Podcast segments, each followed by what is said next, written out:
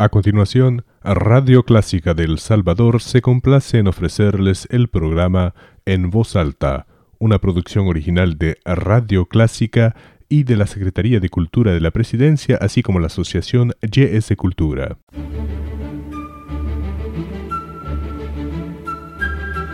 Desde San Salvador, República del Salvador, Clásica 103.3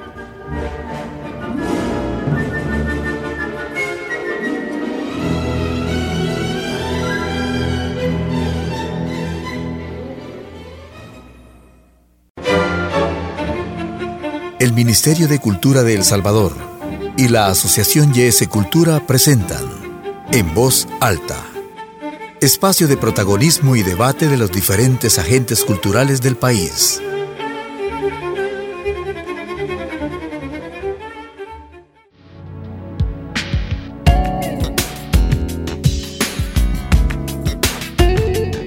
Gracias amigos por acompañarnos en su programa En Voz Alta, por cortesía del Ministerio de Cultura y Radio Clásica. Hoy nos acompaña el maestro Augusto Crespín, a quien le damos la bienvenida. ¿Qué tal? ¿Cómo está? Gracias por permitirme la oportunidad de hablar de algo tan importante como esta muestra colectiva de dibujo contemporáneo. Exactamente, ese será el tema que abordaremos este día en el programa, esta primera muestra colectiva de dibujo contemporáneo bajo el título Tránsito y Permanencia. Háblenos un poco, por favor, sobre esta actividad. Bueno, se inaugura el 7 de, noviembre. Eh, dio las palabras de apertura a la mm, ministra Silvia Elena Regalado y participó también una de las expositoras en nombre de los 17 artistas participantes. Ella es Claudia Mejía, es una de las buenas dibujantes que tiene actualmente El Salvador. Y el objetivo de esta exposición, ante todo, se trata primero de incentivar e impulsar la disciplina del dibujo, ya que el dibujo es la parte inicial y parte de las estructuras importantes de una obra de arte, ya sea en escultura, en pintura. Eh, los pintores conceptuales y los pintores abstractos necesariamente deben de saber dibujar para poder manejar mejor los espacios, para crear. Entonces, esta exposición eh, se trata de eso, de incentivar la, la disciplina del dibujo y se invitaron a 17 artistas de diferentes generaciones, como artistas como Dagoberto Nodalasco, nacido en los 50, Bernabé Crespín, nacido en los 40 y artistas muy jóvenes que escasamente tienen unos 22 años. Y el objetivo es que la sala de exposiciones San Jacinto es un nuevo espacio creado por el Ministerio de Cultura para apoyar a los artistas jóvenes, a los artistas emergentes. Y la mayoría de esta exposición son artistas jóvenes y emergentes, porque eh, no anteriormente no se había tenido oportunidad de tener un espacio formalmente hablando, porque la sala de exposiciones San Jacinto tiene todos los recursos de una gran sala de museo porque inicialmente se creó para la, para la Colección Nacional de Artes Visuales, pero se le está dando la función para la Colección Nacional de Artes Visuales y también para los artistas jóvenes. Antes solamente existía la Sala Nacional de Exposiciones, Sala Rue, donde exponen los maestros. Entonces, eh, esto es muy importante también porque en el marco de cada exposición que se hace en esta sala, parte de su normativa es crear o darle oportunidad a los artistas participantes de dialogar con el público. Entonces se hacen conversatorios en el marco que dura la exposición. Como en este caso de la muestra esta colectiva, hay dos programados, dos conversatorios. El primero es el martes 13 de noviembre a las 10 de la mañana, donde participan cuatro artistas eh, mujeres, porque eh, a través de la historia de nuestro país, hay, si se hace una, revisión de la cantidad de artistas producidos desde el 1800 hasta la actualidad, hay una minoría de mujeres artistas. Hay artistas muy importantes como Julia Díaz, Rosamena Valenzuela, Ana Julia Álvarez, Titi Escalante, Eli Cribicar, pero realmente hay más hombres que mujeres. Entonces, eh, esta exposición se le va a dedicar un conversatorio especialmente para el tema sobre la presencia femenina en el desarrollo de las artes plásticas aquí en El Salvador. Participa Claudia Mejía, Yanira Elías, Karen Guandique y Andrea Castro. Ellas son artistas de diferentes generaciones para poder tener la oportunidad de oír las opiniones de estas artistas, cómo ellos perciben y cómo ellas eh, hacen la reflexión para mejorar una sociedad como la nuestra. Y el otro conversatorio será el diciembre 5, donde participan cinco artistas de diferentes también generaciones. Va a participar Dagoberto Nolasco, como artistas jóvenes como Daniela Vidán, que es un artista de escasamente 22 años. Entonces, para que el público tenga esa oportunidad de oír elementos que los artistas cotidianamente trabajan y hacen funcionar para crear una obra de arte. Porque en El Salvador, teóricamente, en, el área de, teoría del arte no tenemos mucha oportunidad de jóvenes de bachillerato o de las universidades en carreras que no estén relacionadas con el arte, no tienen oportunidad de conocer cómo leer una obra de arte, cómo interpretarla. Muchas veces la gente va a una exposición, ve una mancha de color o ve una mancha y dice, bueno, ¿qué significa esto y por qué vale tantos miles de dólares este, este cuadro? Entonces, estos conversatorios sirven para eso, para que el público tenga la oportunidad de oír a los hacedores de arte a hablar cómo se estructura un cuadro, cuáles son los elementos que le dan la importancia o hacen valer un cuadro que se convierta un cuadro en una obra de arte, porque no todos los cuadros son obras de arte. Puede ser un cuadro bien pintado, técnicamente bien elaborado, pero a nivel de contenido no transmite y no propone eh, algo trascendental y por lo tanto no es una obra de arte. Entonces esos elementos son muy importantes que es parte de cada exposición que se realiza en la sala de exposición de San Jacinto, que estará abierta, pues como mencionaba, hasta el 14 de diciembre. Maestro, me parece importante que también eh, ahondemos un poco en la temática central de esta primera muestra, tránsito y permanencia, sobre todo por todos los acontecimientos que han estado sucediendo en Latinoamérica. Sí, bueno, eh, resulta de que en el arte y en, el, y en Centroamérica específicamente eh, y en otros países de Sudamérica, muchas veces hay artistas con un enorme potencial para llegar a ser grandes maestros pero por diferentes circunstancias transitan poco tiempo en esto del arte y después tienen que dedicarse a otras profesiones, quizás probablemente más rentables aparentemente, pero menos emocionantes y menos nutritivas para, el, para la felicidad del, humano, porque eh, esto del arte tiene que ver en gran parte con el sentimiento de las personas, porque los artistas auténticos crean a partir de un sentimiento y de una interpretación de ese sentimiento pasa a la cabeza y la convierten en obra de arte. Ese es el proceso de crear un, un cuadro o una obra de arte.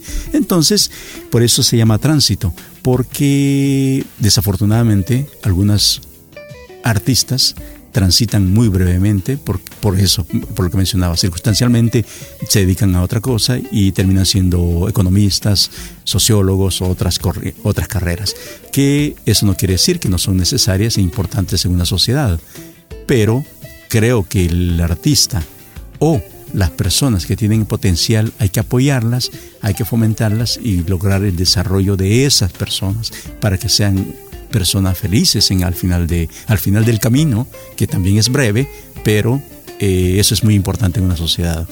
Y la permanencia es porque eh, quizá, y está comprobado que los artistas que permanecen y trascienden quizás sean como los más necios o los más tercos para poder, a pesar de las dificultades de las circunstancias de la vida, siguen insistiendo y terminan siendo grandes artistas.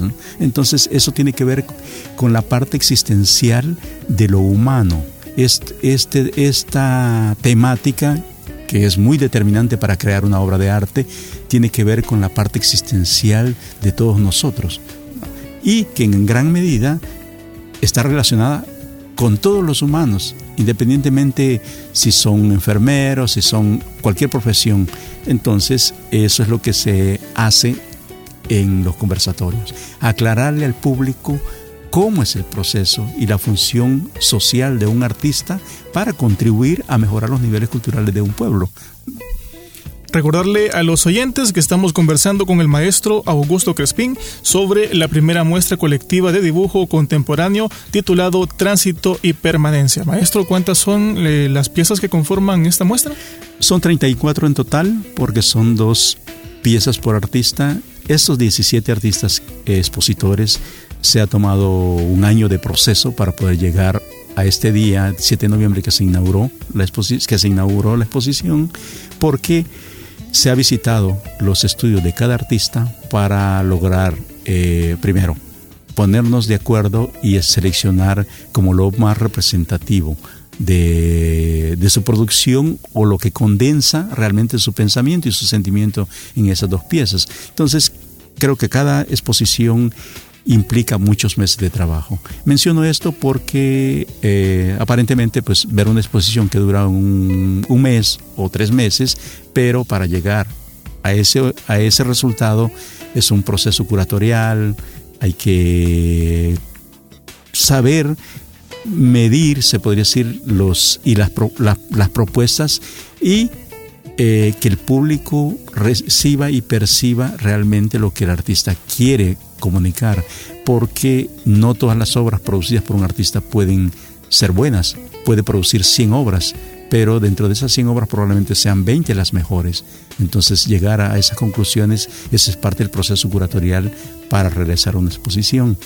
Y se seleccionaron estos 17 porque eh, las tres salas donde está la exposición permiten a nivel museográfico que el público pueda disfrutar y pueda eh, hacer un intervalo entre pieza y pieza o entre autor y autor para que se pueda disfrutar el arte, porque el arte, eh, y más cuando hablamos de contemporaneidad, no es lo mismo ver un tipo de pintura barroca o, del, o pintura del 1800 en El Salvador que ver obras de, hechas eh, este año con artistas jóvenes que tienen que ver con el espacio tiene que ver con la composición, es, es diferente y por eso eh, invito al público para que asista a estos conversatorios, para que tengan una idea como muy clara y en el futuro puedan disfrutar mejor una exposición, ya sea en el, cualquiera de las salas de la, del Ministerio de Cultura o en el Museo Marta o en cualquier otro lugar, puedan disfrutar realmente lo que es una obra de arte y qué es lo que quiere transmitir,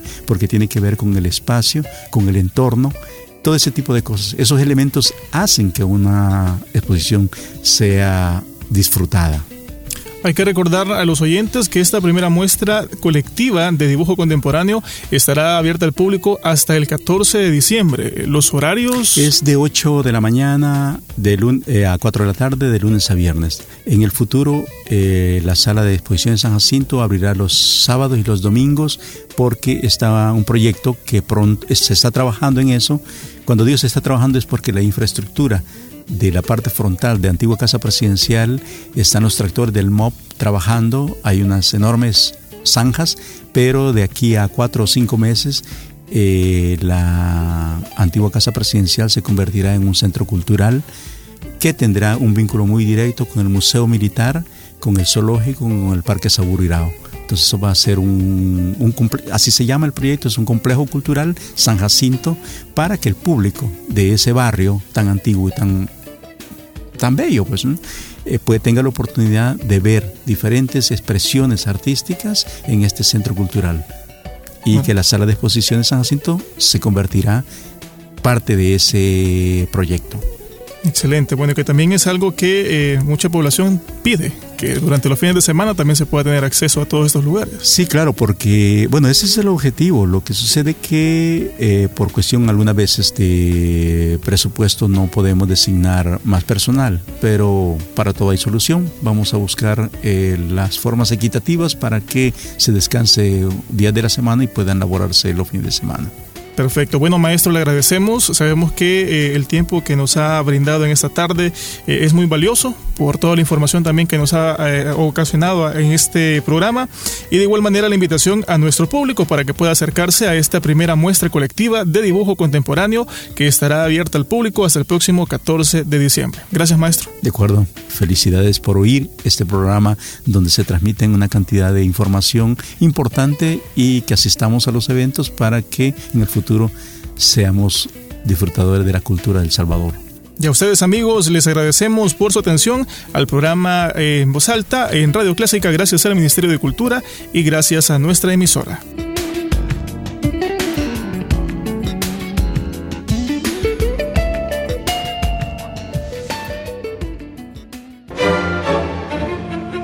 El Ministerio de Cultura de El Salvador y la Asociación YS Cultura presentaron en voz alta.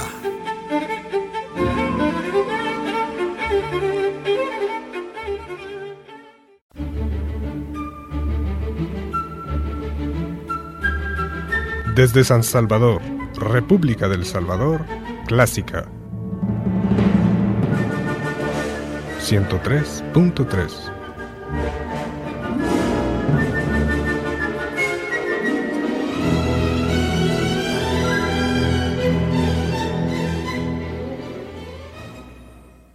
Radio Clásica del Salvador presentó el programa En Voz Alta, una producción original de Radio Clásica, patrocinado por la Secretaría de Cultura de la Presidencia y la Asociación YS Cultura.